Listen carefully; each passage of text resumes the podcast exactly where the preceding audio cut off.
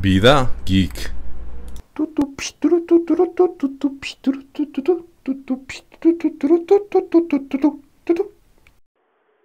Hola, hola a todos y bienvenidos a este nuevo video en mi canal de YouTube. En esta ocasión te resumo Zero to One, eh, un libro el cual es súper recomendado en Product Hunt, además que en muchas otras partes como TED.com. Entonces es algo muy interesante para ver. Es escrito por Peter Thiel, el cual pues es uno de los co-founders de PayPal, además que tiene, bueno, ha invertido en, en cosas importantes como fue el primer inversor en Facebook, entonces ya sabes que el tipo sabe lo que hace. Y es muy, muy excéntrico, tanto así que, digamos, puedes ver muchas de sus excentricidades de una manera un poco divertida, eh, ya que fue uno de los inspiradores del, del, del, de este personaje de la serie Silicon Valley, el cual, pues, desafortunadamente el actor murió y con él murió su personaje, pero puedes ver un poco de muchas cosas que se hablan de él. Y también es un tanto polémico y lo puedes ver eh, en esta nueva en este nuevo documental de Netflix en el cual eh, aparece eh, Peter Thiel de una manera muy interesante ahí, ¿listo? El libro tiene una calificación de 4.17 en Goodreads, lo cual hace que sea algo que valga que vale la pena leer, pero no solamente de la, la calificación promedio, sino el número de calificaciones que tiene este libro que es muy muy alto. Entonces, no sé, es algo que hay que leer obligatoriamente si te gusta ese mundo de las startups y, y de los productos tecnológicos. El libro tiene en general tres ideas que me parecen súper interesantes. El primero, los monopolios son buenos para la innovación. Eh, desde el punto de vista, cuando uno crea una startup, eh, siempre debe tener en cuenta que al final debes tener o debes buscar tener un monopolio. Eh, eh, en, la actualidad cree, se creen que los monopolios son malos, ¿sí? tanto así que existen esas reglas antimonopólicas, antimonopolistas, perdón, pero eh, en, esa, en la actualidad existen muchos monopolios y y, y ya vamos a arrollar más esa idea, pero digamos que esta es una de las ideas principales del libro. Los monopolios son buenos para la innovación. La otra es que tu nueva empresa debe ser de 0 a 1 y no de 1 a n. ¿sí? Esta idea va a ser un poco más, eh, la vamos a arrollar un poco mejor ahorita. Creo que esta es la idea más poderosa del libro, por eso recibe el nombre de 0 to 1. ¿sí? Y no es raro que los, los emprendedores tengan experiencias construyendo bombas, es esto es un tanto divertido, pero también es algo importante que se desarrolla dentro del libro. ¿Listo? Empecemos. Eh, para imaginarte lo que te depara el futuro necesitas ver el presente de una forma diferente. ¿sí? En esto, eh, digamos que ver el presente de una forma diferente es muy difícil porque digamos que la cultura y, digamos que todas las cosas que te dijeron que son así y no van a ser de otra forma, eh, han formado como ciertas barreras en el cerebro de la mayoría de las personas. Y para poder verlas de una manera distinta, o sea, debes gastar mucha energía eh, y además tener mucha creatividad para poder romper esas barreras, ¿sí? Al romper esas barreras eh, va a ocurrir dos tipos de progreso y es en la cual pues eh, nos da como el, preámbulo de la, de, la, de la idea más poderosa del libro. El progreso horizontal, que es el cual dice, eh, es en el cual uno copia una idea, sí, por lo menos, eh, no sé, eh, Easy Taxi, que esta idea ya muchas personas la copian, o Uber, que ya muchas personas eh, en diferentes mercados copian la idea general de Uber. Entonces, digamos que estas ideas que ya existen, ¿sí? En el cual, pues, no, no fuiste el que desarrolló la primera tecnología o, o el que de alguna manera fuiste la empresa disruptiva, eh, va a tener un crecimiento de 1 a n, es decir, eh, ya el mercado está establecido y tú vas a ir a crecer sobre ese mercado. ¿sí? Y está la otra, que es el progreso vertical, que es en el cual, eh, el cual le da el nombre al, libro. Entonces, es el progreso en el que vas de 0 a 1, es decir, eh, es en el cual tu idea es, tu, tu tecnología es tan nueva o el método es tan nuevo que estás desarrollando la metodología, digo, del mercado, ¿sí? Entonces, casos, digamos, casos de ese tipo de innovación, eh, se puede ver como, como fue en Google, digamos que Google llegó a un mercado de los, de, de los buscadores, pero la diferencia fue la tecnología que tenía por detrás, en un, en un mundo en el que nadie, nadie veía como lo importante que iban a ser los buscadores y la y la, la la tecnología que hace que Google dé mejores resultados que cualquier otro buscador sí entonces eh, Google llegó con esa nueva tecnología y pues básicamente se convirtió en el en en una innovación de 0 a 1 la otra que ellos hablan también es bueno su propia empresa que fue PayPal la cual pues en su momento eh, buscaba hacer algo muy muy innovador Ser arquitecto de tu propio futuro y esforzarte por hacerlo realidad. Esta es una idea que, pues digamos que suena un poco motivadora y, escuchamos en todos los libros de autoayuda algo parecido, pero él resalta algo muy importante, ¿sí? Eh, y es el enfoque, ¿sí? Eh, y, y para desarrollar el enfoque pone un ejemplo de, de, bueno, por lo menos en Estados Unidos, que los estudiantes hacen mucho trabajo extracurricular, porque eso les da como mayores posibilidades de entrar a, a, universidades eh, universidades importantes en, en, en, Estados Unidos sí entonces él decía que o sea en lugar de estar haciendo tantas actividades distintas extracurriculares que te, no tendría más sentido concentrarse en una sola actividad para ser mejor al menos en, en una cosa sí entonces no hacer como muchas cosas eh, medianamente bien sino hacer una y ser el mejor en eso que básicamente es porque Google eh, es, tiene el monopolio de los buscadores porque es el mejor en eso.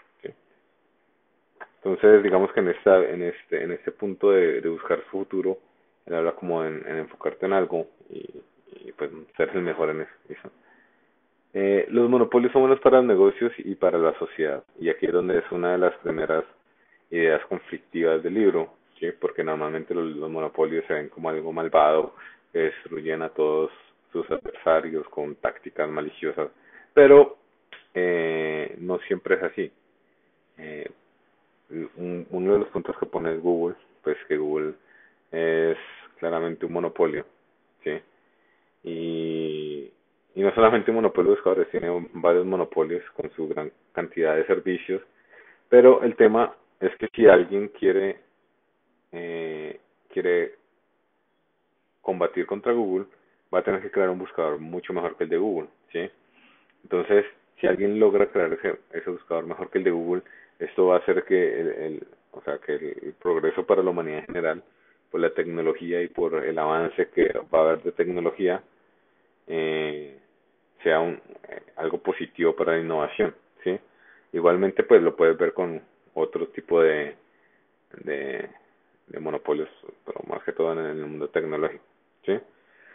Eh, y digamos que esta, esta, idea también, no sé cómo sería en en antes, pero eh, en la tecnología el mundo varía muy, muy, muy rápido. Y normalmente las empresas pequeñas terminan volviéndose empresas grandes por la tecnología que desarrollan. Entonces, el, el, el, el que haya una empresa en algún punto se vuelva mejor que en Google, que Google, eh, no es algo como tan tan fuera de lo de, de la realidad, sí. Es cuestión de tiempo y, digamos que esto hace que la innovación mejore, sí. Entonces, aquí es como una de las ideas polémicas del libro, pero digamos que la explica de una manera que tiene sentido eh, en algún punto, ¿listo? Los monopolios progresan gracias a las ventajas habrá ventaja entre eso la tecnología, pero no solamente la tecnología. Primero la tecnología, pues porque Google y su tecnología patentada de búsqueda, pues hacen que sea mucho más difícil competir contra ellos, sí, además que tiene que estar constantemente mejorándola y digamos que esto es una ventaja de los monopolios. La otra son las redes, por ejemplo en Facebook no tiene sentido si tus amigos y familiares no estuvieran en él, al igual que WhatsApp eh, y pues todas estas otras redes que buscan que, digamos, que también dentro de el hecho de que tu producto tenga tenga a tus amigos y a tus familiares y a la gente que te que te interesa y adentro pues eso hace que esos monopolios eh, se vuelvan más más poderosos ¿sí?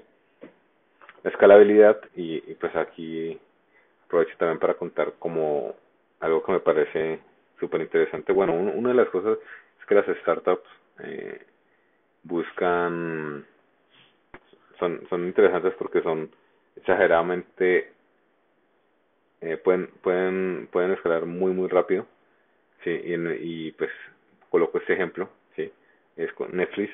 Entonces digamos que Netflix aprovecha la, la, la economía de escala de una manera que eh, sus competidores no pueden.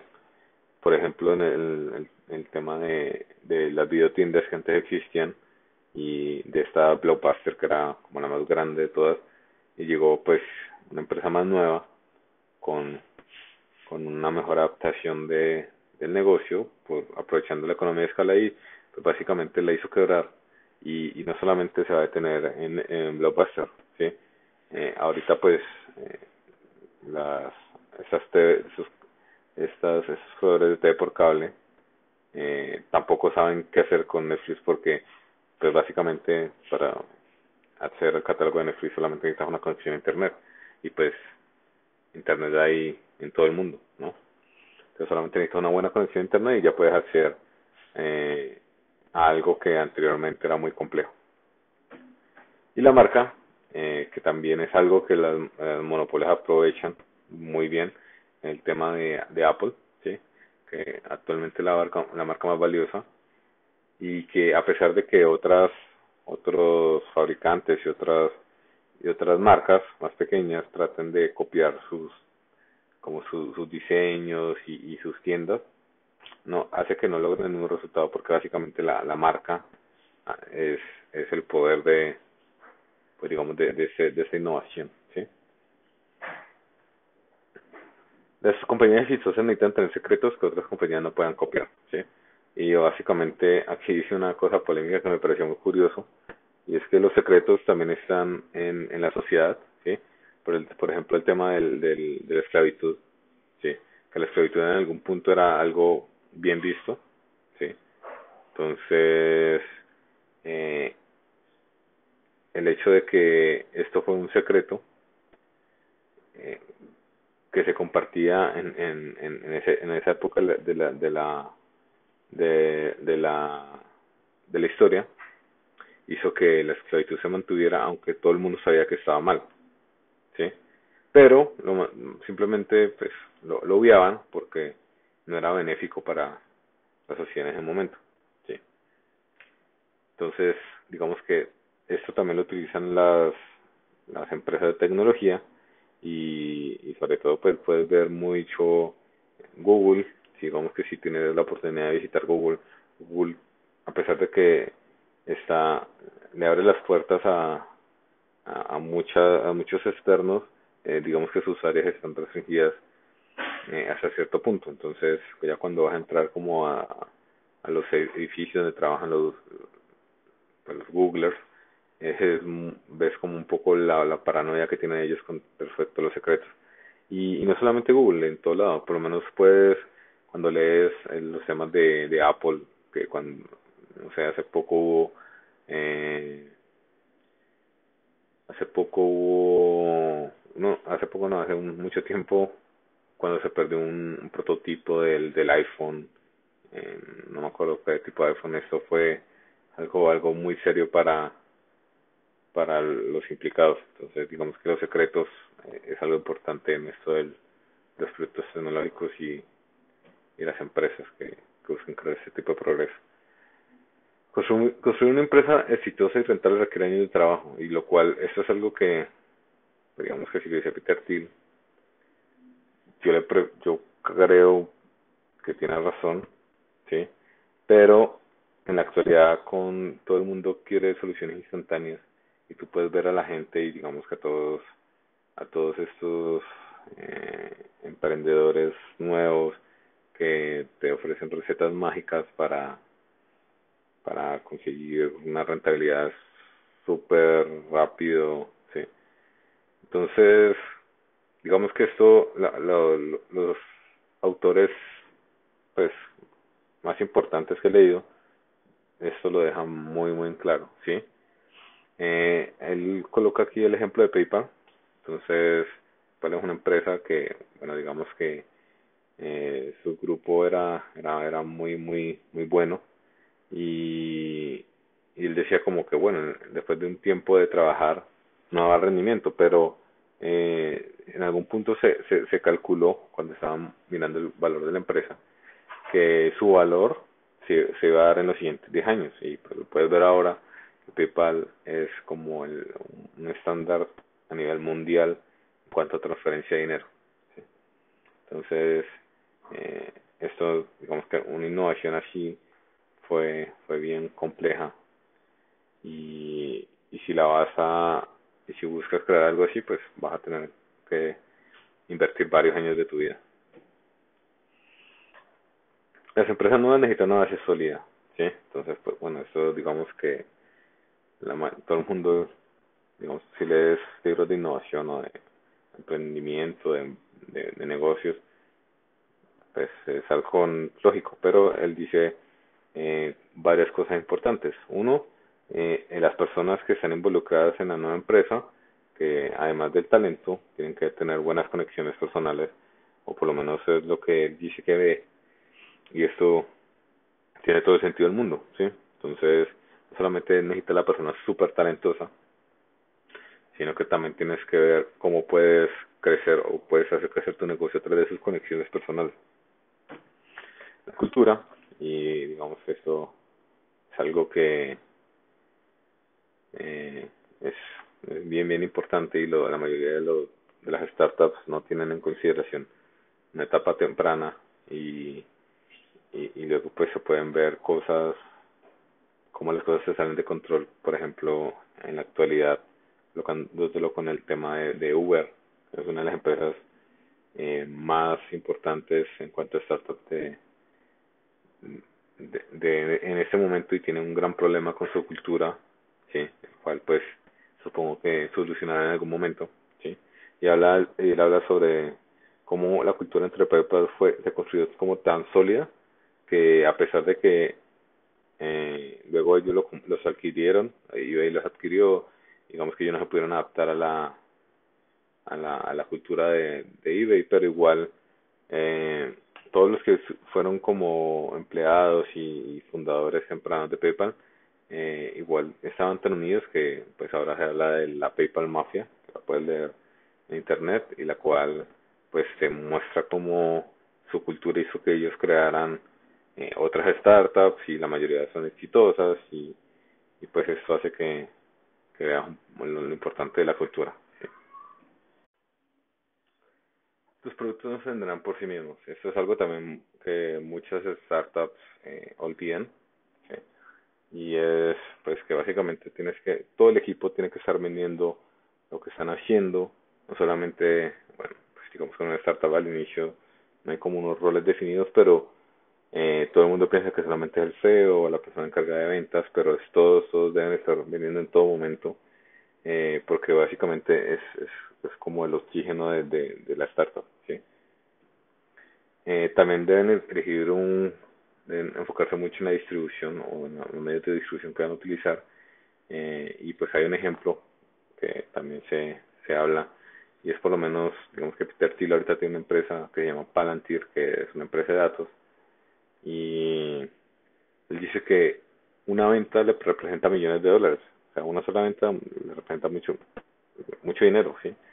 Y realmente como que no tiene que vender tan en masa, pero digamos que la gente que está esperando eh, que va a estar comprando ese, ese servicio, es decir, que ofrece Palantir, espera que sus ejecutivos se involucren personalmente, porque igual es, mucho dinero lo que están gastando, ¿sí? Y pues digamos que hay otro canal de distribución como los juegos, que para llegar a generar millones tienen que eh, hacer miles de pequeñas ventas, ¿sí? Pero igual digamos que eh, ambos son eh, dos canales de distribución distintas, o por lo menos los juegos pues se distribuyen por las tiendas, eh, virtuales o tienen sus propias tiendas como en el caso de Steam eh, o Palantir, pero Palantir eh, su modelo de, distribución es más personalizado, o sea, el ejecutivo viaja, eh, se hablan, es más, más, es más, eh, es, más empresarial, ¿sí? Hay ciertas preguntas críticas que todo negocio debe responder y eso me parece algo que es súper, tiene mucho, mucho valor de lo que se habla, o de todo lo que se habla en el libro, y todo el mundo debería hacerse estas preguntas eh, si busca tener una empresa, tener eh, una startup o una empresa de estas de rápido crecimiento. ¿Listo?